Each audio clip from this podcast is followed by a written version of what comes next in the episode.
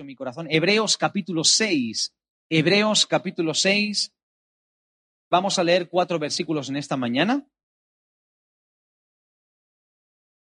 Hebreos capítulo 6. Y vamos a leer desde el versículo 9 hasta el versículo 12. De una manera más específica nos vamos a centrar en el, en el último versículo, en el 12, pero quiero leer los anteriores. Dice así la palabra del Señor. Pero en cuanto a vosotros, oh amados, estamos persuadidos o convencidos de cosas mejores. ¿Cuántos creen que hay cosas mejores todavía? Y que pertenecen a la salvación, aunque hablamos así, porque Dios no es injusto para olvidar vuestra obra y el trabajo de amor que habéis mostrado hacia su nombre, habiendo servido a los santos y sirviéndoles aún. Pero deseamos que cada uno de vosotros muestre la misma solicitud hasta el fin para plena certeza de la esperanza, a fin de que no os hagáis perezosos, sino imitadores de aquellos que por la fe y la paciencia heredan las promesas. Di conmigo, no debo ser, bien fuerte, no debo ser un perezoso. Ahora lo vas a decir con más ganas todavía el que tienes saturado. Dile, no tienes que ser un perezoso. Este texto es extraordinario porque nos dice cosas muy interesantes. Pero si tuviésemos que resaltar algo de aquí, es que hay promesas de Dios para cada uno de nosotros. Dios nos ha dado promesas maravillosas para cada uno de nosotros. Pero hay muchas personas que piensan que cuando la Biblia dice que Dios cumple sus promesas, eso significa de que Dios va a cumplir sus promesas y que da igual como yo viva, da igual lo que yo hable, lo que yo haga, da igual mi manera de vivir, independientemente de mi forma de actuar, Dios va a cumplir las promesas. Y eso es falso, eso es un error. Dios cumple las promesas, pero dentro de unas condiciones. Dios establece condiciones y si tú vives dentro de esas condiciones, cada promesa que Dios te ha dicho se va a cumplir. Pero si nosotros nos salimos fuera de las condiciones de Dios, por más que pensemos o por más que creamos que Dios va a cumplir sus promesas, esas promesas no se van a cumplir. De hecho, aquí este texto nos dice que hay una manera a través de la cual nosotros podemos alcanzar las promesas. Hay dos caminos, hay dos formas de hacer las cosas, dos maneras de vivir, dos maneras de poder enfrentar las promesas de Dios, la herencia de Dios para cada uno de nosotros. Y la palabra me enseña que puedo ser un perezoso o por lo contrario, puedo vivir imitando a aquellos que se han manejado con fe y con paciencia y que han logrado alcanzar las promesas de Dios para su vida. En este tiempo que estamos viviendo, ya prácticamente estamos cerrando el año 20. Nos, nos queda, creo que, si no me equivoco, pues poquito más de medio mes para cerrar el mes de, de diciembre y por lo tanto cerrar el año 20. Y hay personas que dicen, bueno, pero eh, en el mes de enero Dios me dio promesas para este año, Dios me prometió X cosas durante este año y, y, creo que no se van a poder cumplir. Otra gente cree que se van a cumplir independientemente de cómo ellos vivan. Yo creo que algo importante tenemos que entender esta mañana y es que Dios nos da promesas, Dios nos ha dicho cosas para este año y el enemigo va a tratar a toda cosa de que tú y yo no disfrutemos de las promesas que Dios nos ha dado a cada uno de nosotros. De hecho, todo este mundo está confeccionado de tal manera para que tú y yo no avancemos en nuestra vida cristiana. La vida cristiana es una vida difícil por momentos. Hay etapas duras, hay etapas complicadas, hay situaciones que vivimos que tratan de detenernos en medio del camino, tratan de frenarnos, de que no avancemos, de que nos desenfoquemos, de, que perdamos eh, de vista el norte, de que perdamos de vista la meta que estamos persiguiendo. Y una de las herramientas más peligrosas que el enemigo utiliza, una de las armas más peligrosas, es la pereza. Diga conmigo, pereza. Que no le dé pereza decir pereza, pereza. ¿Qué es la pereza? El diccionario define pereza de la siguiente manera. La pereza es la negligencia o tedio, la palabra tedio significa aburrimiento extremo o estado de ánimo del que, del que soporta algo o algo que no le interesa o algo a alguien que no le interesa. Es la negligencia, la pereza, es el tedio o aburrimiento, es el descuido de las cosas a las que estamos obligados. Es flojera, descuido o tardanza en las acciones o en los movimientos. El escritor poeta Jules Renard dijo lo siguiente, la pereza no es más que el hábito de descansar antes de estar cansado. Shakespeare, el famoso escritor, dijo lo siguiente, el cansancio ronca sobre guijarros, mientras que la pereza encuentra dura hasta una almohada de plumas. Y el famoso Benjamin Franklin dijo, la pereza viaja tan despacio que la pobreza no tarda en alcanzarla. Imagínate que de pronto estás en tu casa, en tu habitación, metidito, metidita en tu cama, estás tapadito hasta el cuello, con tu nórdico de plumas de ganso o sintético si no tienes mucha pasta, con una, una, una manta, una colcha, hasta aquí estás calentito, estás con tu, con tu pijama de ositos o tu pijama de unicornios, tu pijama de Marvel, bien calentito, así, tapadito hasta el cuello. Mientras tanto estás mirando por la ventana y fuera ves que está cayendo una tormenta terrible, el día está gris, está lluvioso, hace mucho, mucho, mucho frío. Y parece como que el sonido de las gotas golpeando contra la persiana de tu habitación, de tu ventana, es como un sonido hipnótico que te mantiene en la cama. Ese día no tienes que levantarte para hacer nada, no tienes que ir al instituto, no tienes que ir al trabajo, no tienes que ir a la universidad, no tienes que limpiar la casa, no tienes que atender a tus hijos porque están fuera, no tienes que atender a tu marido o a tu esposa, no tienes que hacer absolutamente nada. Y de pronto te suena el teléfono. Tomas el teléfono, lo miras en pantalla y es un mensaje de tu mejor amigo, tu mejor amiga que te dice, necesito que me ayudes hoy a cargar unos cuantos muebles y a hacer una mudanza. Bueno, lo que, lo que sientes en ese momento, eso es pereza. Ninguno estamos exentos de sufrir el ataque de la pereza.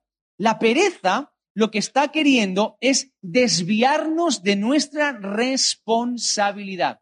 La pereza es eso que trata de atarnos a una situación e impedir que avancemos más adelante, que perdamos la esperanza, que perdamos el norte, que perdamos nuestras metas, que perdamos la ilusión, que perdamos el entusiasmo. Y hay dos cosas o dos situaciones o dos momentos o dos ambientes o dos realidades, llámalo como tú quieras, pero hay dos cosas que pueden hacer que te detengas en medio de tu camino. ¿Está listo?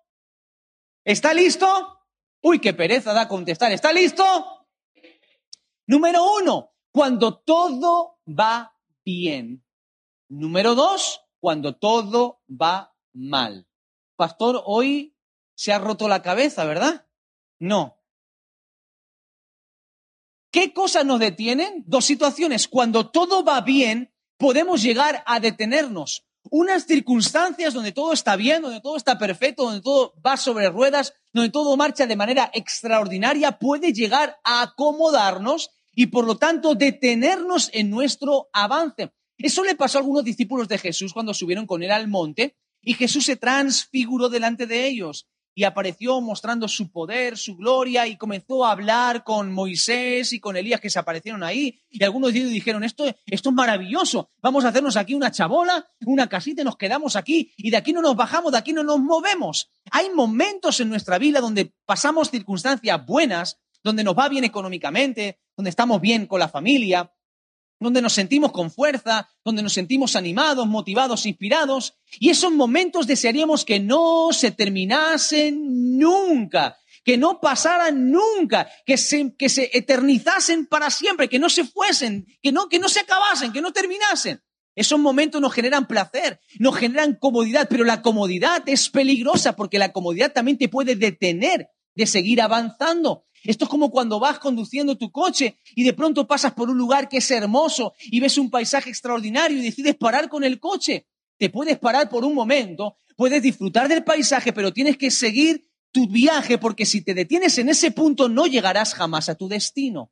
Y lo mismo sucede con los malos momentos. Hay personas que cuando llegan a un buen momento se detienen, se acomodan y no avanzan más, no crecen, no se desarrollan, no progresan. Y hay personas que cuando todo va mal, cuando comienzan a vivir situaciones difíciles, se detienen por las circunstancias. Son lo que yo llamo cristianos de cartón. Los cristianos de cartón, ¿por qué? Tú sabes que el cartón es duro, ¿verdad? El cartón es duro. Las, cajas de cartón pueden almacenar dentro cosas muy, pero que muy pesadas. El cartón, si no tienes cuidado cuando abres, te puede hasta cortar. ¿Te has cortado alguna vez con cartón? ¿Soy yo el único extraño de este universo que se ha cortado con cartón? Yo veo que hay más raros que yo o gente que no tiene pereza de levantar la mano. Muy bien, estupendo. El cartón es duro. Pero ¿qué le pasa al cartón? El cartón cuando se moja rápidamente, en cuestión de segundos, pierde su consistencia, pierde su dureza. Y así hay muchos cristianos que son cristianos de cartón, que son firmes, son fuertes, son estables, son rígidos, pero cuando viene la tormenta y se mojan, pierden toda su consistencia. La pereza viene para intentar robar nuestra consistencia, para robar nuestra estabilidad, para detenernos. Y la pereza es un peligro. El cansancio es normal. Es normal que si hacemos un esfuerzo físico nos lleguemos a cansar. La pereza es vivir con cansancio constante. ¿Has escuchado alguna vez la expresión que se dice a veces, ese nació, ese nació cansado? Ese nació cansado, ¿verdad? ¿Has conocido alguna vez a gente que ha nacido cansada, sí o no? Bueno, todos, no, no, no nacemos todos cansados. Abrazamos la pereza, nos rendimos ante la pereza a lo largo de la vida. La pereza trata de hacernos ver la realidad de manera diferente. El perezoso siempre se cansa cuando hay una responsabilidad por delante. La pereza ataca tu responsabilidad para que no camines en el camino correcto. La pereza te impide levantarte y comprometerte con algo que te va a hacer bien, que te va a llevar al avance, que te va a llevar al crecimiento. La pereza te mantiene acomodado. Cualquier cristiano que quiere comprometerse y que quiere crecer tendrá que luchar y enfrentar la pereza. No existen cristianos maduros y crecidos en la fe que no tengan que batallar constantemente con la pereza. Y una de las cosas que impiden que muchos vayan más profundo en este año es la pereza. Hay gente que no ha ido más profundo hasta la fecha en este año por pereza. Por pereza. Los que quieren avanzar, profundizar, crecer, desarrollarse, ver más, experimentar cosas nuevas, tienen que luchar y tienen que enfrentar la pereza. La pereza empieza atacando las cositas más pequeñas, cosas que aparentemente son insignificantes. Empieza de a poquito, no, no, no, no empieza atacando con cosas muy grandes, empieza de a poquito, cosas que aparentemente no tienen importancia. Y poco a poco vas cediendo y vas omitiendo el hacer esas pequeñas cosas que no tienen importancia, que son simples. Pero a medida que vas cediendo y abriendo espacio en las pequeñas cosas, la pereza va creciendo y se convierte en un hábito a la hora de actuar y a la hora de enfrentar decisiones todos los días. Esto te lo digo de otra manera. Cuando tú empiezas a tener pereza y a omitir pequeñas cositas del día a día, te acostumbras a ir reaccionando de esa manera. Y poco a poco vas haciendo de la pereza algo habitual y va convirtiéndose en un hábito normal, una forma corriente de actuar. Y al final acabas omitiendo las grandes cosas. Empiezas de a poquito y al final venga, ta, y da igual, y esto, y da igual, y bueno, no pasa nada, y no pasa nada, y no pasa nada, y va creciéndose la bola, y es como una bola de nieve que va creciendo y se va a hacer cada vez más complicado. La pereza hace que veas lo necesario como una carga. La pereza hace que veas lo necesario como una carga, como un fastidio. La pereza convierte una cuestión que es simple en algo complejo. Pereza para muchas cosas. La pereza ataca cualquier hábito de vida que tengamos, cualquier responsabilidad, cualquier cosa que hagamos, la pereza se puede meter por en medio. La pereza te puede llegar a impedir que te congregues, que no vayas a la iglesia. Viene la pereza para que no, no asistas a los cultos, para que no leas la Biblia, para que no ores, para que no te levantes antes a orar. Abres la Biblia y de pronto dices, me da pereza orar, me da pereza leer un libro, me da pereza servir al Señor. Es, es decir, la pereza te impide que incumplas la voluntad de Dios sobre tu vida. La, pereza te impide que abraces tu responsabilidad para responder a Dios ante el llamado que hay en el corazón. La pereza hace que seamos impuntuales, la pereza hace que no seamos diligentes, la pereza al final lo que hace es que aquello que nos ha sido encomendado lo descuidemos. Pero no solamente la pereza influye en cuestiones que tienen que ver con esto, el ámbito espiritual, mi vida cristiana, etcétera, sino que en el día a día la pereza también se mete en nuestras relaciones con los demás, en nuestras relaciones familiares, etcétera.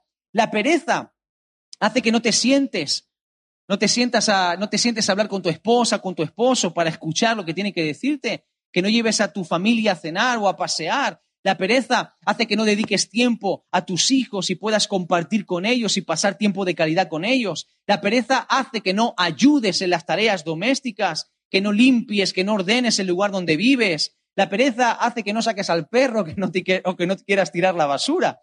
La pereza te impide o le impide a algunos ser limpio y tener higiene personal. La pereza impide estudiar y llevar al día tus estudios. La pereza nos impide ser diligentes y responsables en nuestros trabajos. La pereza nos impide cocinar. La pereza nos impide pedir perdón. La pereza nos impide vestir bien. La pereza nos impide muchísimas cosas del día a día. La pereza puede llegar a dominar nuestra vida y atarnos a una situación y paralizarnos e impedir que disfrutemos de tantas promesas maravillosas que Dios diseñó para cada uno de nosotros. ¿Qué provoca la pereza? Quiero leer varios versículos en esta mañana, así que prepara tu Biblia, eh, prepara tu Biblia porque algunos van a leer más versículos en esta predicación que en el último mes, ¿vale? Proverbios capítulo 10, versículo 4. Dice así la palabra del Señor, Proverbios 10, 4. Es el que trabaja con mano negligente, mas la mano de los diligentes enriquece. ¿Qué dice este texto? Que la pereza nos impide prosperar, la pereza nos impide avanzar. La pereza hace que aunque tengas no puedas multiplicar lo que tienes, no puedas desarrollar lo que tienes en todos los ámbitos. No solamente estoy hablando del ámbito económico, cuando pensamos en prosperidad, rápidamente nos vamos a la pasta. No, hay muchas cosas de las cuales nosotros prosperamos. Prosperar familiarmente como persona, desarrollo de talentos, dones, proyectos personales. El que no es diligente y es un perezoso no prospera, no avanza. Por lo tanto, fíjate qué interesante es esto. Hay dos manos es decir, hay dos manos, la mano del, negligente, del perezoso y la mano del diligente. La mano del perezoso tiene un fruto, un resultado que es nada. La mano del diligente prospera, es crecimiento y desarrollo. Proverbios 10, 26. Proverbios 10, 26. Dice así, como el vinagre a los dientes y el humo a los ojos, Así es el perezoso para quienes lo envían. ¿Qué dice este texto? El que envía a una persona perezosa, el que le confía algo a un perezoso, el que le pide algo a un perezoso, ¿eh? al final el que lo envía se siente como el vinagre, ese perezoso es como el vinagre en los dientes o humo en los ojos. ¿Alguna vez has encendido un fuego y te ha dado el humo en los ojos? ¿Eh? Que te empiezan a escocer los ojos, te lloran, uno no puede ni abrirlo, ¿verdad? Pues esa es la sensación que la Biblia compara de una persona que le pide algo a un perezoso. El perezoso al final no logra nada. El perezoso no es alguien confiable. No puedes confiarle algo a un perezoso porque no tienes la garantía de que se va a cumplir. Ahora, traslada esto a nuestra vida personal. Si Dios nos pide algo y nosotros somos perezosos, automáticamente nos convertimos en gente no confiable. Yo no quiero que Dios conmigo pierda la garantía de que puede contar conmigo. Yo quiero ser alguien confiable para Dios. Yo quiero que Dios cuando me vea a mí pueda confiar en mí. Cuando una persona es negligente con su responsabilidad por causa de la pereza, da un mal testimonio. La pereza te lleva a dar mal testimonio. Los cristianos que son perezosos tiran por tierra el Evangelio. Manchan el nombre del Evangelio. Porque de pronto, ¿cuántas veces todos nosotros hemos conocido a personas que han dejado un mal testimonio fuera? ¿Verdad que sí? ¿Sí o no? Bueno, si, no, si no responde, a lo mejor es que ahora mismo se siente contristado por el Espíritu Santo o lo que sea. Pero todos hemos conocido a personas que de pronto ¿eh? dejan un mal testimonio. Y otras personas que no tienen al Señor en su vida a veces se comportan mejor que aquellos que deberíamos de ser un ejemplo. Y fíjate qué interesante es esto, ¿no? La pereza es un mal testimonio. Si eres perezoso en tu trabajo, es un mal testimonio para tu jefe y para el resto de tus compañeros. Luego diles que vengan a la iglesia. ¿Y para qué? Para convertirme en un vago como tú. Para eso no voy a la iglesia. Evangelízala a tu jefe. Y no, no se preocupe, no se preocupe, señor. Le dices a tu jefe, no te preocupes, voy a orar para que Dios bendiga y prospere esta empresa. Y tu jefe te va a decir, mira, no ores y trabaja. Con que hagas tu parte, no hace falta ni que me eches tus rezos. Con eso es suficiente. Proverbios 23, 13, perdón, 22, 13 dice lo siguiente. El perezoso dice, hay un león afuera, seré muerto en las calles. Este versículo tiene dos vertientes interesantes. El perezoso ve leones en la calle. Eso significa que el perezoso ve problemas enormes en las cosas más simples y más comunes. En un lugar común el perezoso es capaz de ver un león, es decir, de una circunstancia que es pequeña, que es simple, que es sencilla. El perezoso se piensa que está enfrentando un león. Ahora levantarme de la cama. Ahora salir de casa. ¿A qué hora empieza el culto? A las 12. ¿A qué hora hay que estar? A menos 10. Se me hace un mundo, es demasiado difícil. Pero escúchame, que tienes un caminito ligero, simple y sencillo. No, no, no, no, no. Esto es muy difícil para mí. Claro, ¿qué te dice el perezoso siempre cuando lo confrontas con la realidad? Para ti es muy fácil. Cuando tú un perezoso lo confrontas con la realidad y le dices las cosas tal y como son, dices, oye, que no hay un león en la calle, que lo que estás enfrentando no es tan difícil, que no es tan grave, que no es tan complicado, que es más simple, que es más sencillo, que no es tanto lo que estás enfrentando. ¿Qué te dicen? Para ti es fácil decirlo. Y luego está la otra parte, está la parte de aquellos que rápidamente ven el problema, ven el león y anticipan la muerte como decíamos el otro día, te llega una carta del Virgen del Rocío y antes de abrirla ya empiezas a preparar tu testamento.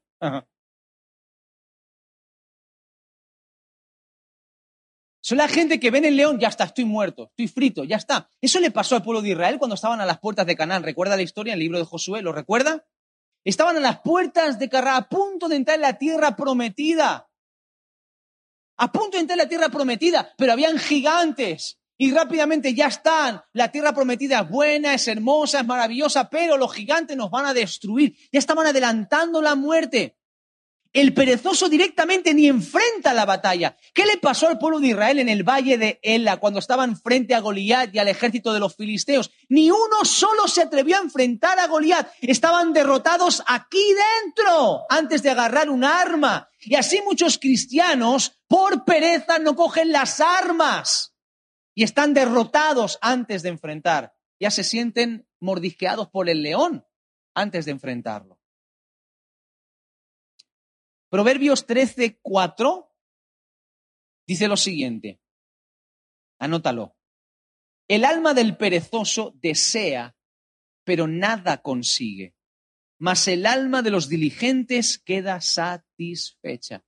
El perezoso desea, desea, desea Sueña, sueña, sueña. Imagina, imagina, imagina. Declara, declara, declara, confiesa, confiesa, confiesa, decreta, decreta, decreta. Pero luego no consigue nada.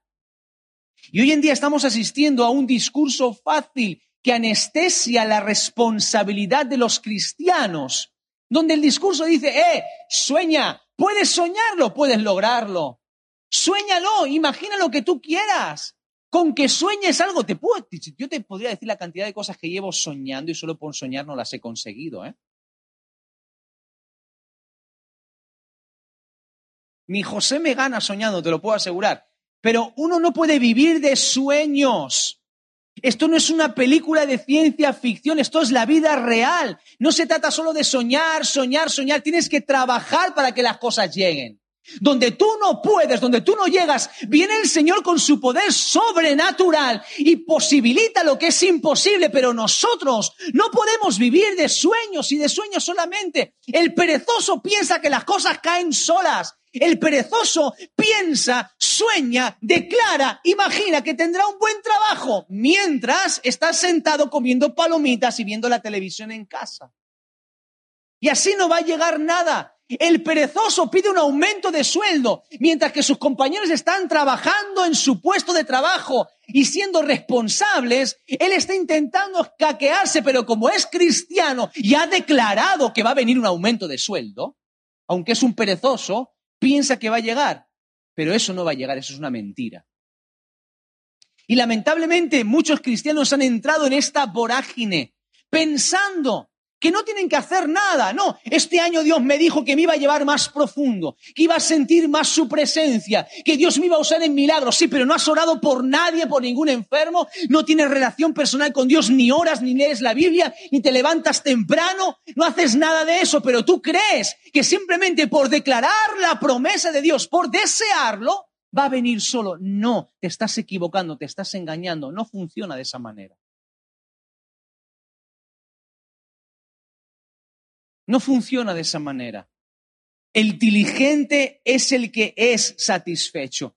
La persona que toma la responsabilidad y como una hormiguita va día, luego hablaremos de eso, como una hormiguita va día tras día y es fiel en su responsabilidad y no afloja, sino que persevera. Esa gente que se esfuerza y que no es perezoso, que vence la pereza, esa gente después disfrutan del resultado de su trabajo. Y escúchame, déjame decirte algo la satisfacción que produce al alma ver el resultado del trabajo no tiene precio. ¿eh? No es lo mismo de que te sirvan una, una tarta, un bizcocho, un pastel. La pruebas, la comes, la degustas y dices, qué buena está. No es lo mismo cuando lo has hecho tú. Y después de 37 bizcochos que se te han quemado, por fin lo has conseguido y encima está bueno. Y la gente te lo dice, la satisfacción, te sientes realizado. La satisfacción de saber que cuando estás estudiando estás aprendiendo y que después rindes un examen y apruebas y con nota. Entonces tú dices, valió la pena levantarme pronto, pegarme madrugones, acostarme tarde. Valió la pena no salir de fiesta ni aquí ni allá y retenerme de algunas cuestiones. Vale la pena cuando llega el momento donde tienes que comprar tu coche, tienes que comprar tu casa, te debes de comprar un electrodoméstico, tienes que comprar algo y de pronto tienes el dinero porque ahorraste. Y no lo malgastaste, fuiste una hormiguita no, no, no vino alguien y te dijo, toma, siento de parte del Señor darte diez mil euros. No, a lo mejor te ha, tomado, te ha tomado diez años a lo mejor ahorrar diez mil euros, pero han sido un sacrificio, ha sido un autocontrol de no invertir el dinero en tonterías. Y ha sido ahorrando poco a poco, ha sido diligente, poquito a poquito, ha sido ahorrando, no ha sido viviendo al día, sino que ha sido ahorrando poco a poco. Y cuando llegas al final y de pronto tienes ese dinero, te sientes satisfecho porque estás disfrutando del fruto de tu esfuerzo porque ha sido diligente. Eso es lo que dice la Biblia. El perezoso quiere que se lo den todo hecho, pero el diligente disfruta del fruto de su trabajo. Y, y en la vida hay perezosos y hay diligentes. Los perezosos siempre quieren que todo el mundo trabaje para ellos y vivir y disfrutar del trabajo de otros. Pero los diligentes disfrutan, escuche bien esto, disfrutan repartiendo a los perezosos y disfrutando ellos de su propio trabajo. ¿Quién es más rico de los dos? ¿Quién es más próspero de los dos? Proverbios capítulo 20, versículo 4. Los que por pereza no harán en la temporada correspondiente no tendrán alimento en la cosecha. Este versículo puede ser muy parecido al anterior, pero hay un matiz importante, la temporada correspondiente. El perezoso no identifica las temporadas. Vive según conveniencia. Se maneja según las emociones, según lo que me apetece. Si las cosas van bien, hago así. Si las cosas van mal, hago de otra manera. El perezoso no interpreta que hay momentos para cada cosa, que hay temporadas marcadas en las cuales yo tengo que ser responsables. Eclesiastés dice, hay un tiempo para cada cosa. Todo está establecido de una determinada manera. Hay un tiempo para sembrar, hay un tiempo para cosechar, hay un tiempo para reír, un tiempo para llorar, hay un tiempo para preparar la tierra, hay un tiempo para abrazar y otro tiempo para mantener distancia de seguridad. Pero el perezoso se frustra porque le gustaría vivir siempre en un determinado momento. El perezoso quiere vivir siempre en verano, comiendo el alimento que en el invierno otros almacenaron. Y eso no va a pasar, mi hermano. Dios nos llama a ser estables, no ser como la semilla que cae entre pedregales que creció y brotó rápido. La semilla que cayó en Pedregales brotó rápido. Son la gente que hoy están aquí arriba, a tope, dándolo todo. Que nadie los gana en espiritualidad, en conocimiento, en compromiso, en responsabilidad. Lo, lo ves y dices, Dios Padre, Dios Hijo, Espíritu Santo y el hermanito. Pero después, igual que están aquí arriba con la misma velocidad con la que suben, bajan. Son inestables. Y Dios no nos pide a todos que estemos aquí arriba porque sabe que somos seres humanos y que cada día es una lucha y una batalla para cada uno de nosotros. Lo que nos pide es que seamos estables, que seamos estables, que estemos avanzando siempre en la misma línea, creciendo de a poquito, poco a poco, sin abandonar el camino, pero para adelante, no para atrás, para atrás ni para coger impulso, ni para coger carrerilla. No retrocedemos, no somos, dice la palabra, de los que retroceden para perdición del alma, somos de los que avanzan hacia adelante. Entonces el perezoso no hará cuando tiene que arar. Y si tú no eres constante en cada momento de tu vida, no estarás preparado para el siguiente momento. Si tú no eres fiel y constante en el mal momento, cuando llegue el buen momento, no lo serás. No lo serás. Y viceversa también. Cada etapa de nuestra vida tiene algo para enseñarnos y debemos hacer algo, debemos de ser responsables en cada etapa de nuestra vida. El perezoso no sabe identificar esos momentos y esas etapas en la vida en las que tienen que uno moverse y avanzar. Segunda de Tesalonicenses capítulo 3 versículos del 10 al 12 dice lo siguiente. Segunda de Tesalonicenses 3, 10, 12, para los que están tomando nota. Porque aun cuando estábamos con vosotros, apóstol Pablo a la iglesia en Tesalónica, porque aun cuando estábamos con vosotros os ordenábamos esto. Si alguno no quiere trabajar, que tampoco coma. ¿Cuánto dicen gloria a Dios?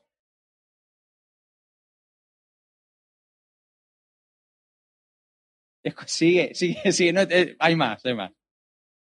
Sigue. Porque hoy. ya está, ¿eh?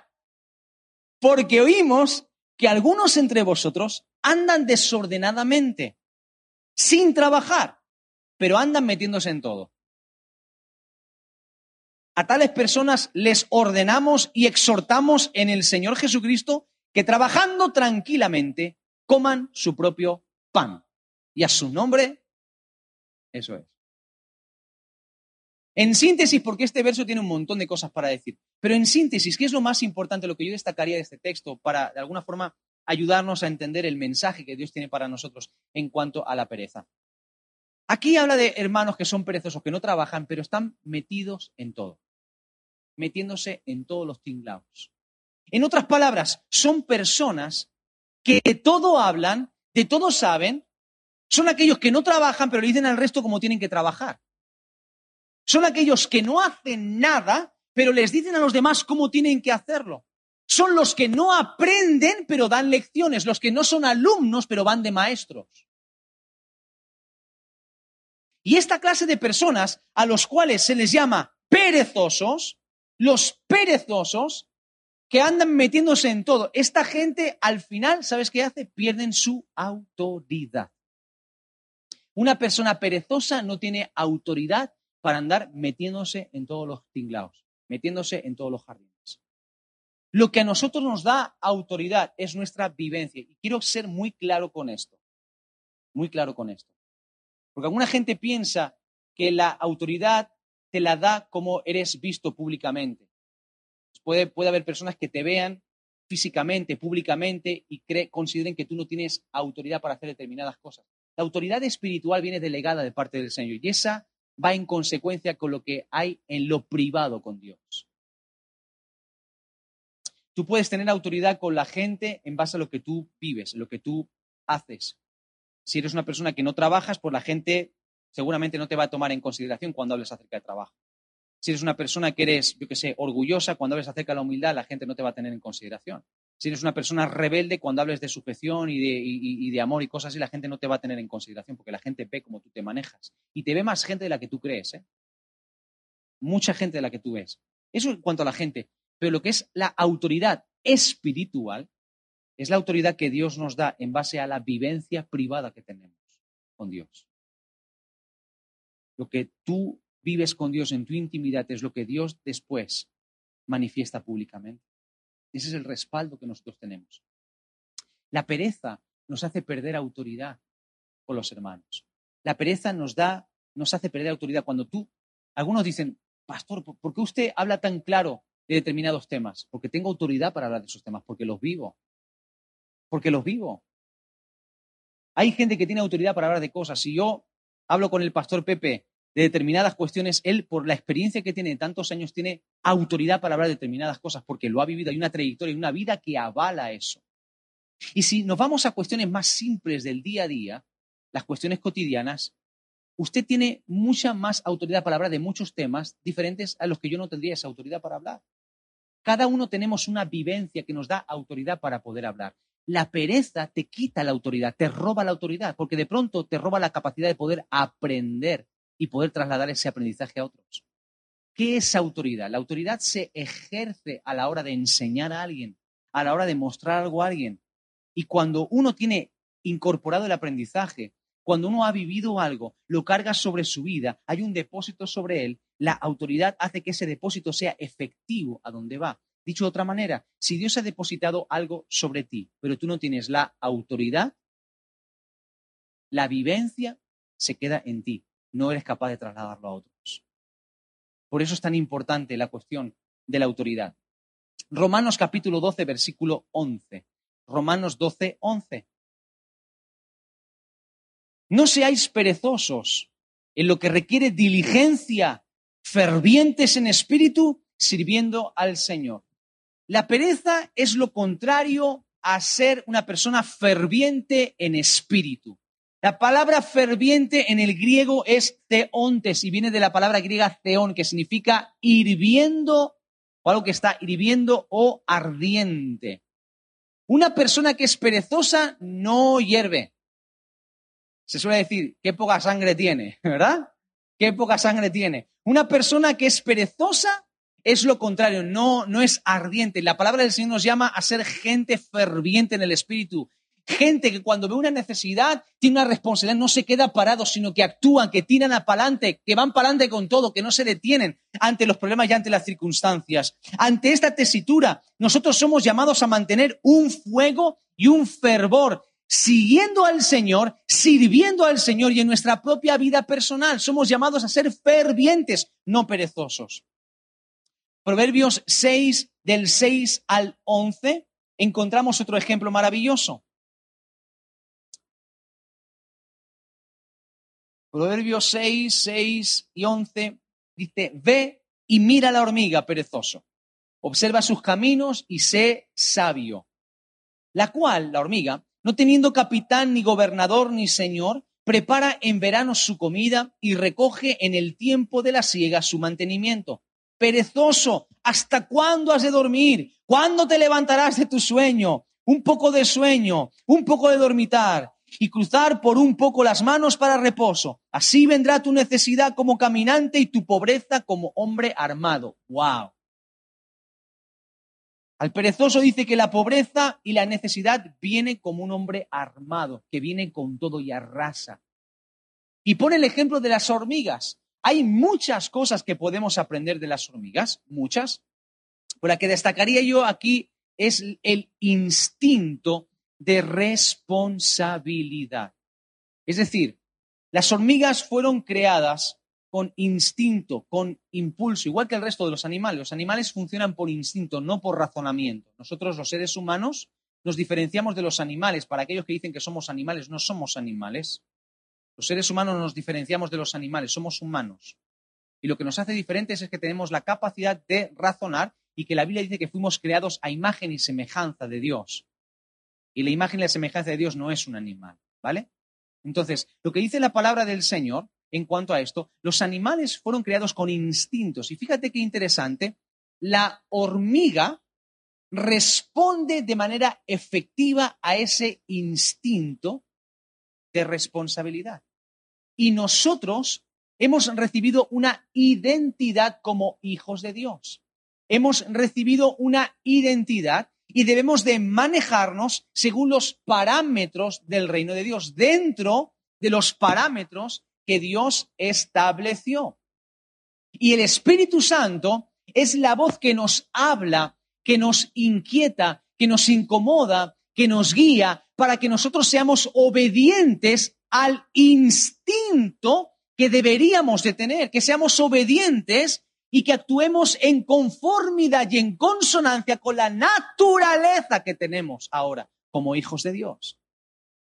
Las hormigas hacen caso de su instinto y son responsables por naturaleza. Nosotros deberíamos aprender de las hormigas, un animal que es tan insignificante, pero a pesar de ser insignificante, tiene algo que le hace muy valioso. Escucha bien esto, porque aunque tú te sientas insignificante, si eres una persona diligente, puedes lograr grandes cosas. A veces pensamos que necesitamos grandes recursos, grandes cosas, y no, lo que necesitamos es la habilidad, la diligencia para poder mantenernos. Mira, la obediencia a Dios nos mantiene a salvo en dentro del camino de la vida. Por más que vengan circunstancias difíciles, pruebas, impedimentos, mira el pueblo de Israel en Egipto. Ellos fueron sacados de Egipto, llevados al desierto.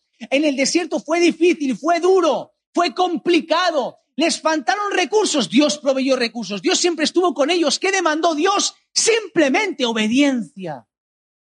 Obediencia. Todo lo demás yo os lo voy a dar, no te preocupes. Lo que te falta para ser una gran nación, yo te la voy a dar. Lo que te falta para cumplir el plan perfecto de Dios en tu vida. Lo que te falta para ser lo que Dios ha determinado que seas Dios, te lo va a dar. Pero tú, sé diligente, no seas perezoso en medio del camino. Porque el desierto puede ser un lugar de tránsito, puede ser tu tumba.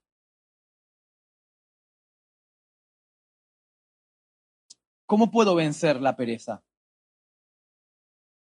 El texto dice, estamos persuadidos de cosas mejores.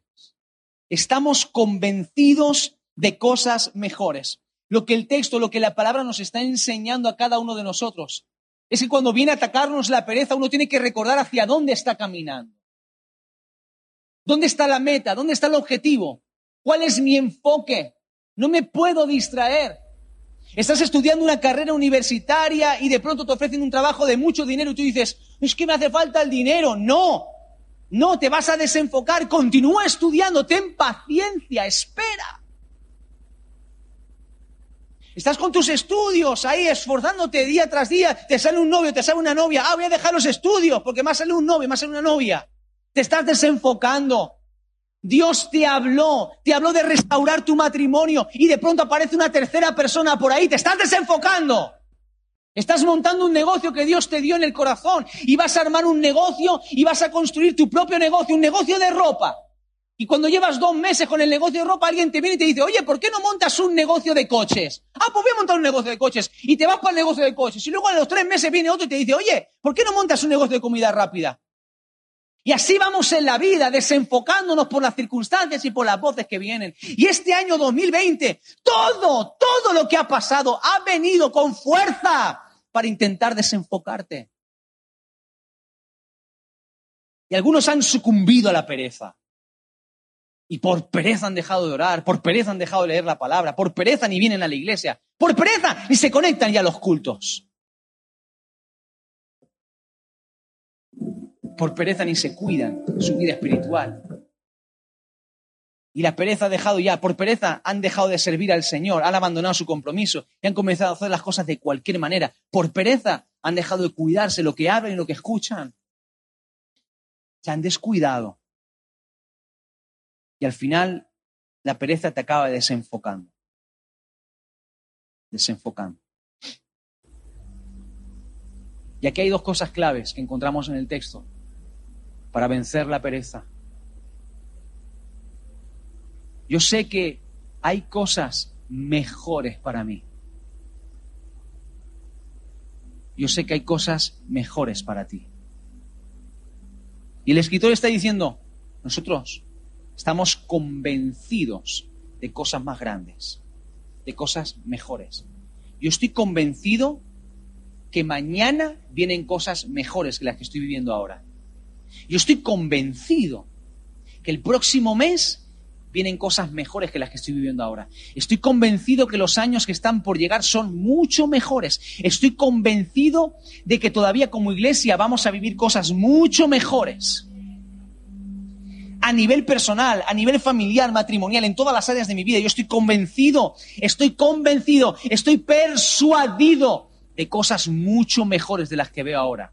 Por eso, en lugar de ser un perezoso que me dejo llevar por las circunstancias, prefiero imitar los ejemplos de hombres y mujeres de Dios en las santas escrituras que vivieron utilizando la fe y la paciencia. Fe y paciencia. Curiosa combinación. No se puede tener la una sin la otra, van de la mano. Son indisolubles. La fe es lo que te hace ver pequeño todo lo que la pereza te hace ver grande. Cuando tienes fe, lo que la pereza te pinta como un mundo, como un gran gigante, cuando tienes fe, lo empiezas a ver chiquitito, chiquitito y lo ves posible. Ves a ese león, lo ves como una cucaracha que puedes aplastar. Cuando tienes fe, vives el día a día como una victoria tras victoria, tras victoria, tras victoria. La paciencia es lo que te mantiene enfocado. ¿Sabes qué, qué significa paciencia? Hay siete definiciones diferentes para paciencia, siete. Solamente te voy a decir tres. He cogido las tres más interesantes. La paciencia es la capacidad de padecer o soportar algo sin alterarte. La paciencia es la capacidad de hacer cosas pesadas o minuciosas.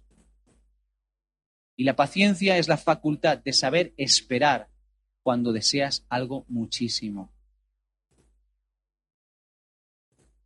En 2 Corintios 4:17 no hace falta que lo busque. El apóstol Pablo está hablando de cómo él ve las pruebas y ve las dificultades y ve los impedimentos y las luchas. Y él dice, esta leve tribulación pasajera produce en nosotros un cada vez mayor y más excelente peso de gloria. Dos cosas vemos en este texto.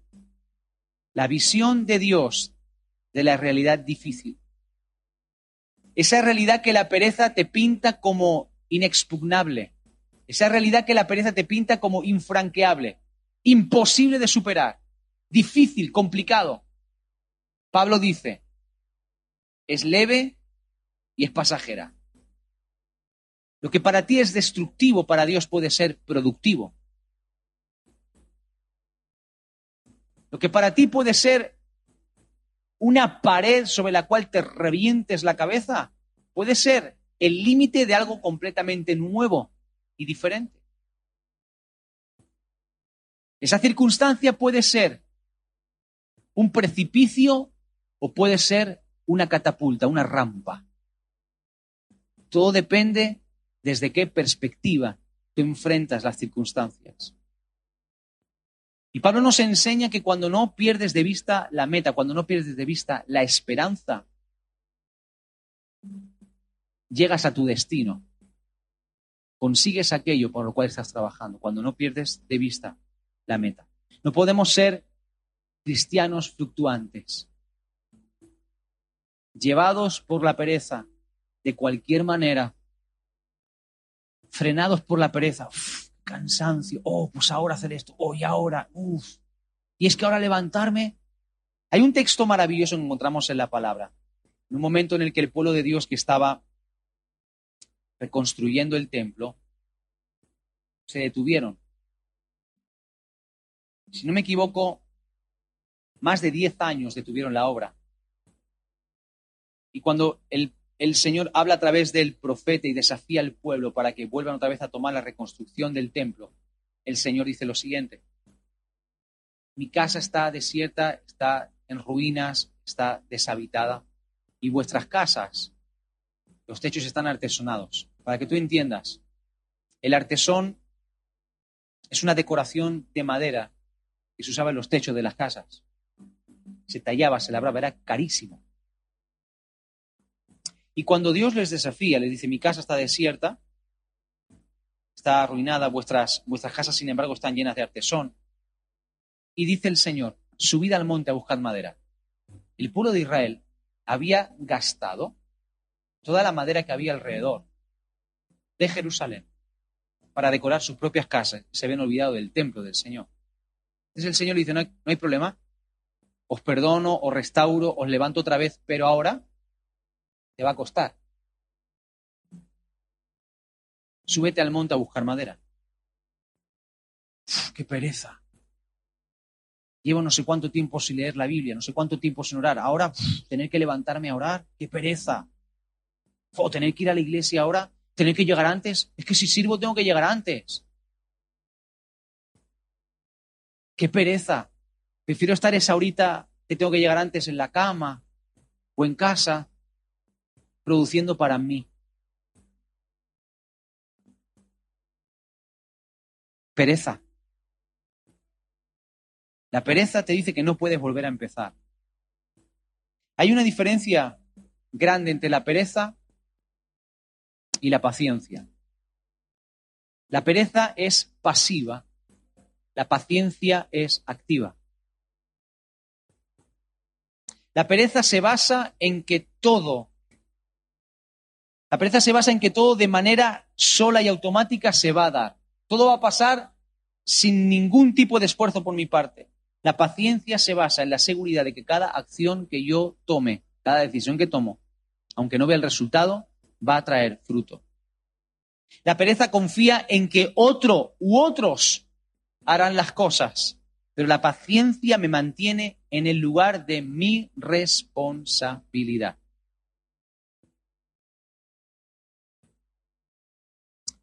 Nadie, escucha, nadie va a pelear por tu hogar. Nadie va a pelear por tus estudios. Nadie va a pelear por tu sustento. Nadie va a pelear por tu futuro. Nadie va a pelear por tu eternidad. Nadie va a pelear por tu vida espiritual. Tú tienes una responsabilidad. La pereza es la actitud del que se ha rendido, pero la paciencia es la actitud del que sigue luchando y que nunca se rinde. La fe es confianza bien ubicada. La paciencia es lo que te mantiene dentro de esa ubicación. La paciencia es el vehículo. La fe es la gasolina. La pereza es una cadena que te ata y que te paraliza.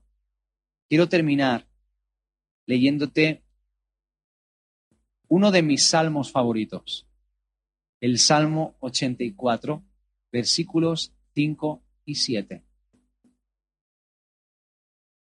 Bienaventurado el hombre que tiene en ti sus fuerzas, en cuyo corazón están tus caminos, porque atravesando el valle de lágrimas lo cambian en fuente, cuando la lluvia llena los estanques. Irán de poder en poder y verán a Dios en Sión. El que con sus fuerzas en Dios sigue avanzando con fe y con paciencia, logra heredar las promesas. Dios te ha dado promesas este año 20. Dios te ha dado promesas este año 20. Y quiero que entiendas algo en esta mañana. Dios no se ha retractado de las promesas que te ha dado. Dios no se ha retractado. Dios sigue esperando a que venzas la pereza y tomes tu lugar de responsabilidad para que puedas disfrutar, porque Él ya ha hecho todo lo que tenía que hacer. La pereza ha tratado de golpear a la iglesia del Señor en este tiempo, pero nosotros nos vamos a levantar en el nombre de Jesús contra todo espíritu de pereza. Y vamos a levantarnos y vamos a ser diligentes, una iglesia diligente que no se detiene, que avanza confiamos en el poder de Dios, en la unción del Espíritu Santo y somos conscientes que tenemos una responsabilidad que no podemos ignorar bajo ningún concepto. No vamos a entrar en esas corrientes heréticas que dicen que no tenemos que hacer nada, simplemente declarar, simplemente soñar. No, nosotros somos de los que ponen la mano en el arado, de los que trabajan, de los que creemos en sueños grandes y en proyectos más grandes que nosotros, de los que creemos que Dios tiene capacidad para sorprendernos y, como dice Efesios, llevarnos mucho más allá de lo que hemos imaginado o pedido. Claro que sí que lo creemos, pero somos de los que trabajamos, de los que usamos la paciencia para aún sin ver resultados nos mantenemos firmes y seguiremos avanzando, se levante quien se levante contra nosotros y contra la iglesia. Seguiremos teniendo la fe para no desenfocarnos y seguir viendo lo que el diablo trata de hacernos como muy grande, seguir viéndolo desde la perspectiva de Dios. Porque déjame decirte algo, Dios no se equivocó cuando te prometió algo. Si Él te prometió algo, es porque tú, de su mano, puedes experimentarlo y puedes vivirlo. Yo le creo a Dios más que a cualquier otra voz, mi hermano. Yo le creo a Dios más que a cualquier otra voz. Hay alguien que le cree a Dios en esta mañana. Si es así, póngase de pie, por favor, y déle su aplauso al Señor con toda su alma. Vamos, aplauda al Señor. Apláudale a Él. Aleluya. Levante sus manos, Padre, en el nombre de Jesús. En esta mañana, Señor, nos levantamos contra toda pereza que trata de adormecernos, Señor. Nos levantamos contra todo espíritu de pereza que ha tratado de debilitarnos en el camino, Señor. Que ha tratado de detenernos, Señor. Que ha tratado de que omitamos nuestra responsabilidad para poder alcanzar todo lo que tú nos has prometido. En el nombre de Jesús, vamos. En el nombre de Jesús. Nos levantamos en diligencia en esta mañana, Señor. Con la fe, Señor, que tú nos has entregado, Señor. Y con la paciencia en cada una de tus promesas, Señor. Y venimos en contra de toda mentira del diablo, Señor. De toda mentira que ha paralizado por años, de todo engaño, Señor. Que trata de frenarnos en el avance a la hora de conquistar cada promesa que tú nos has dado, Señor. En el nombre de Jesús de Nazaret. Levántate como una iglesia diligente. Levántate en diligencia. Vamos. Despréndete de la pereza. Despréndete de la pereza. Aún no es demasiado tarde para ver milagros en este año. Aún no es demasiado tarde para ver su gloria. Aún no es demasiado tarde. Aún no es demasiado tarde. Aún no es demasiado tarde.